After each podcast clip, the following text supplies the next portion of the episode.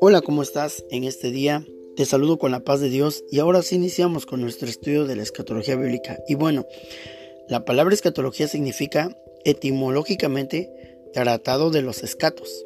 Escatos significa en griego cosas últimas, es decir, la escatología es el estudio de las cosas que sucederían, tanto con cada persona individual como con la humanidad, al final de su historia y de su vida. Para estos propósitos, las cosas últimas se identifican sobre todo con cuatro puntos principales. La muerte, el juicio, el cielo o gloria y el infierno. Introducción. La profecía es, te daré tres definiciones. Don sobrenatural que consiste en conocer por inspiración divina las cosas distantes o futuras. Don sobrenatural para pronunciar oráculos en nombre y por inspiración de Dios. Predicción hecha en virtud de don sobrenatural. Oráculo. Respuesta que da Dios o por sí o por sus ministros. La palabra profecía proviene del griego profetía. Está compuesta de tres raíces griegas. Pro, antes de. Femi, hablar, expresar. Teos, Dios. En sí la palabra define la idea de expresar la voluntad de Dios acerca de cosas futuras. En el hebreo significa vertir o derramar. Un profeta es aquel que por la inspiración divina habla, vierte, derrama la voluntad de Dios.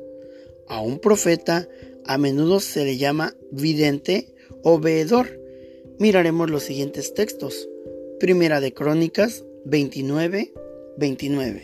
Y los hechos del rey David, primeros y posteros, están escritos en el libro de las crónicas de Samuel Vidente, en las crónicas del profeta Natán y en las crónicas de Gad Vidente. Y también miraremos, o escucharemos más bien, el siguiente texto, Génesis 49, 1. Y llamó Jacob a sus hijos y dijo, Juntaos y os declaré lo que os ha de acontecer en los días venideros.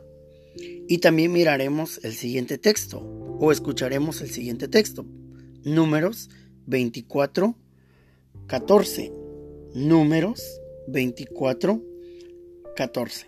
He aquí, yo me voy ahora a mi pueblo, por tanto, ven, te indicaré lo que este pueblo ha de, ha de hacer a tu pueblo en los posteros días. Muy bien, continuamos. ¿Cómo se divide la profecía? De acuerdo al tiempo de su cumplimiento, la profecía se divide como sigue. Pasada, cuando se refiere a acontecimientos predichos que ya se cumplieron. Ejemplo, el nacimiento de Cristo. Presente, cuando se refiere a acontecimientos predichos que se están cumpliendo en nuestros días, como las señales de la segunda venida del Señor Jesucristo, el retorno de los judíos de su a su patria, etc. Futura, cuando se refiere a acontecimientos anunciados que se cumplirán en lo futuro, el milenio, el juicio a las naciones, la gran tribulación, etc.